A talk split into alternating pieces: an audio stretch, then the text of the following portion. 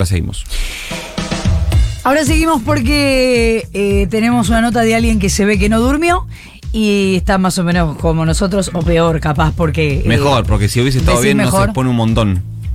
Eh, bueno, está bien. La cuestión es que 202 votos afirmativos, 37 negativos, 13 abstenciones.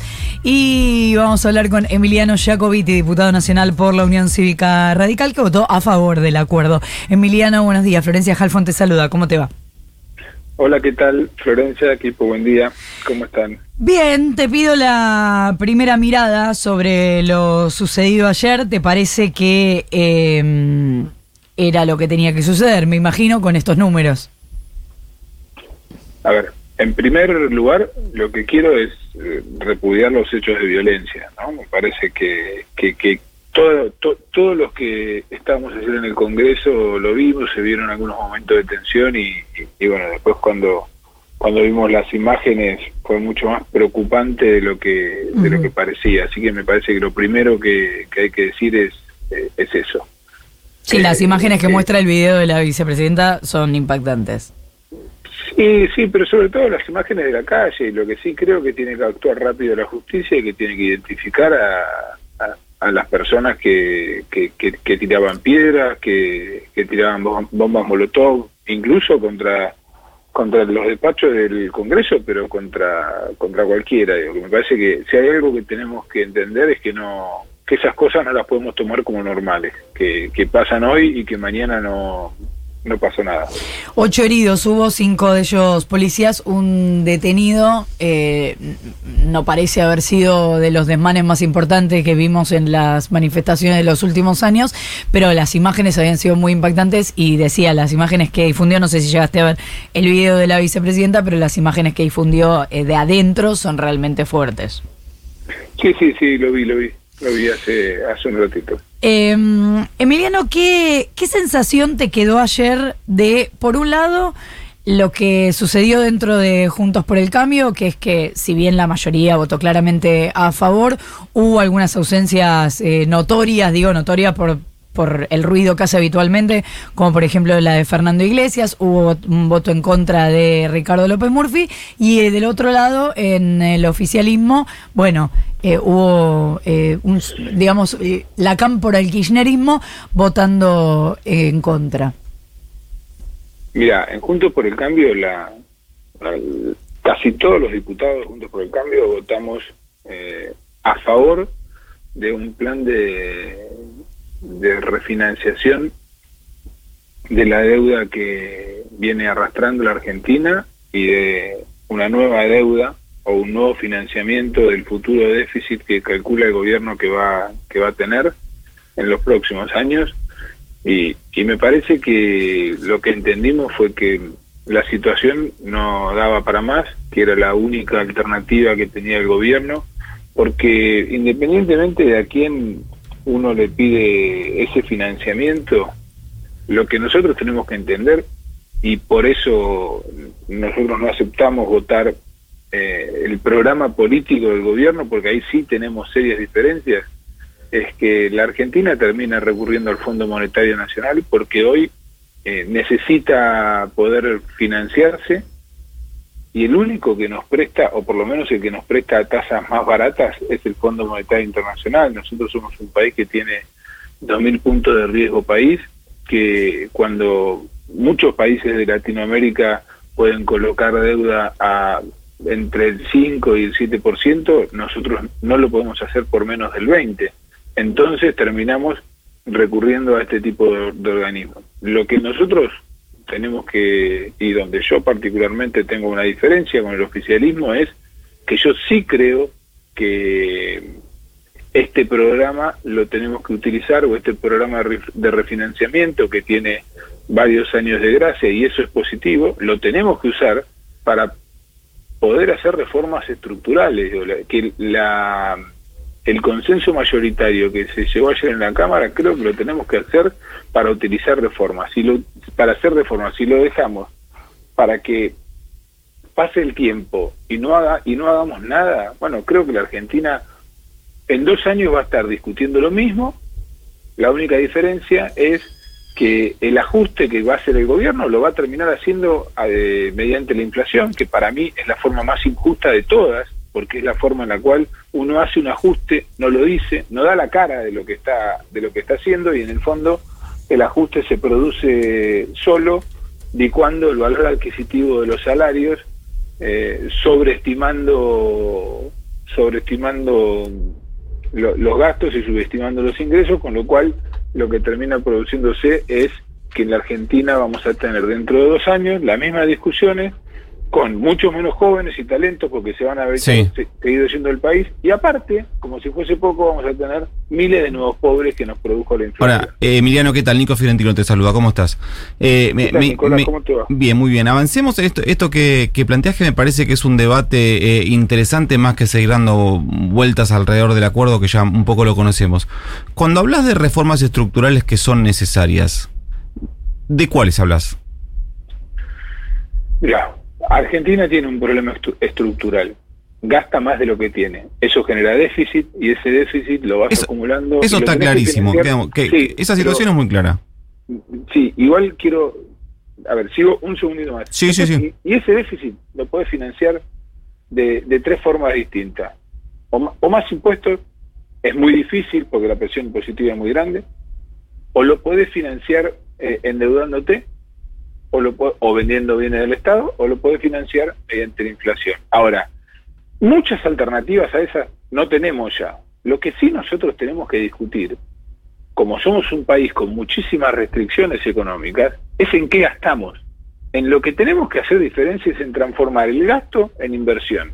Digo, a ver, la Argentina nosotros tenemos que discutir cuáles son las cosas que vamos a dejar de hacer, porque ya no podemos hacer todas, y si no, lo, lo, terminan pagando lo que menos tienen a través de la inflación, porque ese seguir haciendo todo y no aceptar las restricciones que tenés, lo financiás con emisión y con deuda, y a la larga eso lo terminás pagando con inflación. Ahora, Por ejemplo, ejemplo de las cosas que a mí me parece que la Argentina tiene que hacer.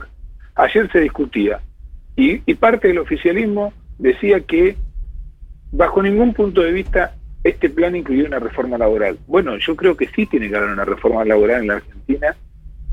Por supuesto, cuidando, cuidando, cuidando el empleo, pero también cuidando a los que emplean. Pero que implique que, por ejemplo, porque una de las cosas que se plantea de Juntos por el Cambio, lo ha hecho Horacio Rodríguez Larreta, por ejemplo, es que eh, eliminar las eh, indemnizaciones y que las indemnizaciones se creen a partir de un fondo que financie el propio salario de los trabajadores. ¿Eso, por ejemplo? Eso pues, esa puede ser una de las alternativas. Lo que nosotros tenemos que sentarnos a discutir y si, si queremos podemos seguir como estamos y no dar esta discusión. Pero hoy resulta que las empresas que, que pueden salir adelante son las empresas que no cumplen las leyes laborales porque tienen la suerte de que ni, ni el Estado ni, ni, la, ni el y los sindicatos las controlen. Hoy sabemos que contratar a un empleado en la Argentina es muy, pero muy difícil porque los convenios colectivos son de hace muchos años, que no incorporan, por ejemplo, las nuevas tecnologías. No, pero por, eso me resulta, perdón, Emiliano que te interrumpa, pero porque me, resulta interesantísimo puntualmente el debate de la reforma. Porque una cosa es una reforma laboral donde vos eh, actualices las distintas categorías, que eso en un montón de segmentos pasa. De hecho, pasa en el, periodismo, absolutamente. El estatuto de periodista quedó en muchos, en muchos cargos y puestos, siguen existiendo puestos que ya no existen en las redacciones, por ejemplo. Eso es una cosa, pero eso, eso a vos no te modifica el gasto o no te facilita la contratación. Lo que yo quería decir es que la receta de, facilitar la contratación a partir de eh, la eliminación de algunos derechos o reducción de algunos derechos, más allá de que las podemos discutir, yo voy a estar en contra, pero en mi opinión no importa, no hay, no hay este, antecedentes estadísticos ni históricos que demuestren que eso sirvió para mejorar la contratación. De hecho, fue al revés. Mira,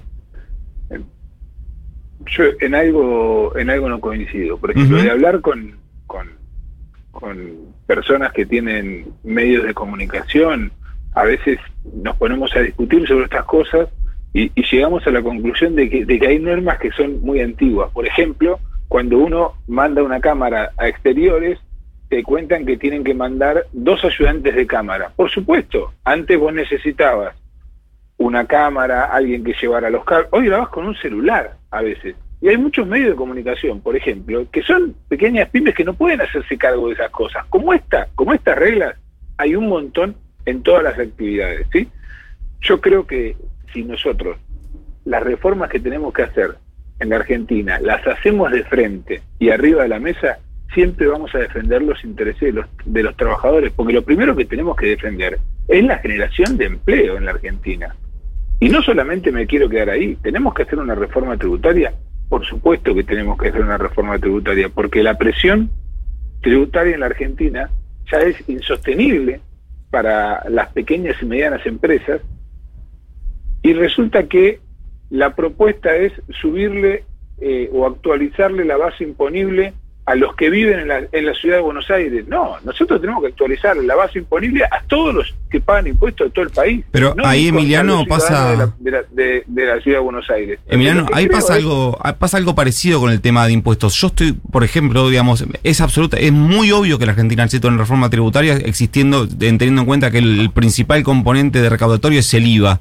El problema es que cuando se, cuando se buscan avanzar en, en políticas que eh, quiten presión fiscal, sobre el sector productivo y sobre el, sobre el consumo y vaya sobre las personas y los bienes, eh, no voy a decir tu fuerza política, pero un sector mayoritario de la fuerza política que vos integras no lo, no lo no quiere. O sea, piden menos impuestos, no una reforma. Una reforma es que dejen de pagar algunos y que empiecen a pagar más otros. Una, un sector muy mayoritario de la fuerza que vos componés no aceptaría eso, y vos lo sabés, me parece. No, bueno, a ver, eh, eh, esa es tu opinión.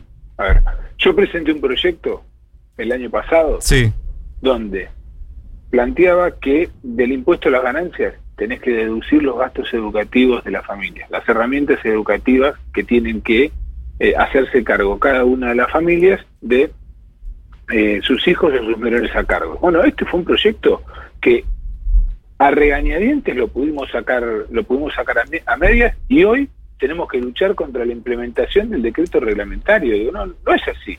No es que hay una fuerza política que no quiere bajar impuestos y hay otra que sí. Nosotros lo que tenemos que hacer es una reforma tributaria que no sea demagógica, donde más paguen los que más tienen y donde efectivamente se cobre sobre la ganancia, no sobre el salario. Bueno, hoy no pasa. Y pasaron dos años y bajo ningún punto de vista hubo una propuesta de reforma que incluya esto. Porque si, si hubiese sido así, yo voy a ser el primero en votarla, la proponga quien la proponga. Y el ejemplo que dio la oposición ayer es que no es una oposición que tiene como objetivo poner trabas. Entonces, eso de que la oposición no lo permite, no va más. Lo que tiene que hacer el oficialismo es juntarse y diseñar un plan. Así como te decía esto, creo que también la Argentina tiene que dejar de gastar mal. Por ejemplo, vemos campañas publicitarias donde el objetivo es comunicar lo que hizo el gobierno, no darle una herramienta al, al, ciudadano que ve la publicidad. Y no, no lo hizo solo este gobierno, lo hicieron un montón pero porque lo hicieron un montón no podemos seguir. Digo, seguimos eh, subsidiando empresas estatales que no son de actividades esenciales. Si vos me preguntás a mí, por ejemplo, a mí me encantaría que Argentina tenga una línea de bandera, sí, me encantaría que tenga una línea de bandera con composición mixta como tienen la mayoría de la, la mayoría de los países del mundo, como son casi todas las líneas por las cuales viajamos muchos en, el mundo. Pero. Pero no, nosotros, nosotros decidimos que la Argentina tiene que subsidiar al que viaje a Miami, al que viaje a España. Y bueno, esas son las cosas que la Argentina tiene que discutir. La Argentina tiene que discutir si los pocos recursos que tiene los va a usar para hacer estadios faraónicos de fútbol o para hacer los gasoductos, para hacer la vía navegable, digo, tenemos que discutir cómo gastamos. Si nosotros no discutimos cómo gastamos y cómo hacemos para que los pocos recursos que tenemos para gastar se transformen en, en inversión, vamos a estar de vuelta en esta discusión en dos años, pero con mucho más pobres en Argentina. Y esta discusión la tenemos que dar. No puede ser que nosotros nos conformemos con conseguir un plan de facilidades que por cuatro años no se pague y podamos patear la pelota para adelante. No, tenemos que hacer las reformas que hagan falta ahora. Es Emiliano Jacobiti, diputado nacional por la Unión Cívica Radical. Muchísimas gracias por habernos atendido. Muchísimas gracias a ustedes y quedo a disposición para cuando quieran. Igualmente, muchas gracias. Cuatro minutos para las